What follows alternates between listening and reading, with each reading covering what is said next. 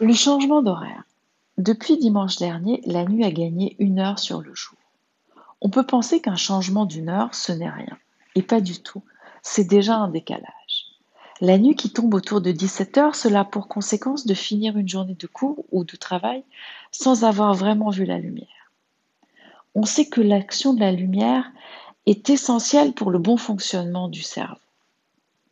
Même si le ciel est gris, sortir à la lumière naturelle un minimum de 15 minutes par jour sera un bienfait pour votre équilibre mental. Pour continuer à prendre soin de cet équilibre, il faut aussi privilégier le lien social, c'est-à-dire la relation aux autres, les interactions. Quel que soit le type de lien, cela aura un effet positif. C'est d'autant plus vrai pour ceux qui sont seuls, en télétravail ou à la retraite. Sortir, voir du monde, faire des courses, parler, bavarder est essentiel pour préserver les fonctions cognitives. Pour maintenir cet équilibre, on ne peut dissocier le corps du cerveau. Même s'il existe une envie de sucrer, il faut au contraire réduire le plus possible la consommation de sucre pendant cette période hivernale.